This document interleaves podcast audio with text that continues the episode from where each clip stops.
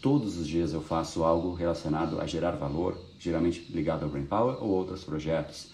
Todos os dias, todos os dias eu olho o mercado de ações, todos os dias eu interajo com a galera da equipe, do time, penso em novos projetos. Todos os dias eu vejo fechamento de mercado, eu leio o balanço das empresas.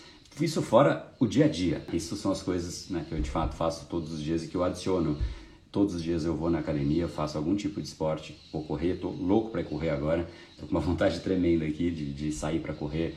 Todos os dias à noite eu leio sobre um assunto diferente e as pessoas veem essas pequenas coisinhas que são constantes nos meus dias e falam, André, de onde vem essa energia? E aqui está a resposta. Se você não sabe, a energia, ela vem porque eu não tiro ela de mim eu mantenho ela em mim.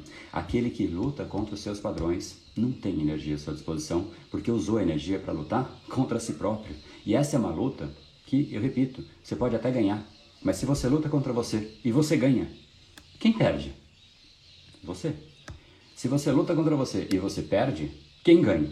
Você. Então, um ganhando e outro perdendo, você não sai do lugar. É mais ou menos isso que aqueles que lutam contra os seus padrões fazem. Entender como os padrões são solidificados e criar uma vida alinhada aos seus padrões, cara, é das melhores e das mais libertadoras coisas que você pode fazer. Inclusive, eu chamo isso de o estado de livre arbítrio supremo, em que você escolhe de fato não só o que você faz, mas os padrões que te levam a fazer aquilo. Esse episódio é mais uma edição do Brain Power Drop, uma pequena cápsula de reflexão oferecida além dos episódios regulares. Para aprofundar no assunto de hoje e aprender como colocar o seu cérebro no modo de ação massiva, entre em brainpower.com.br/ação massiva.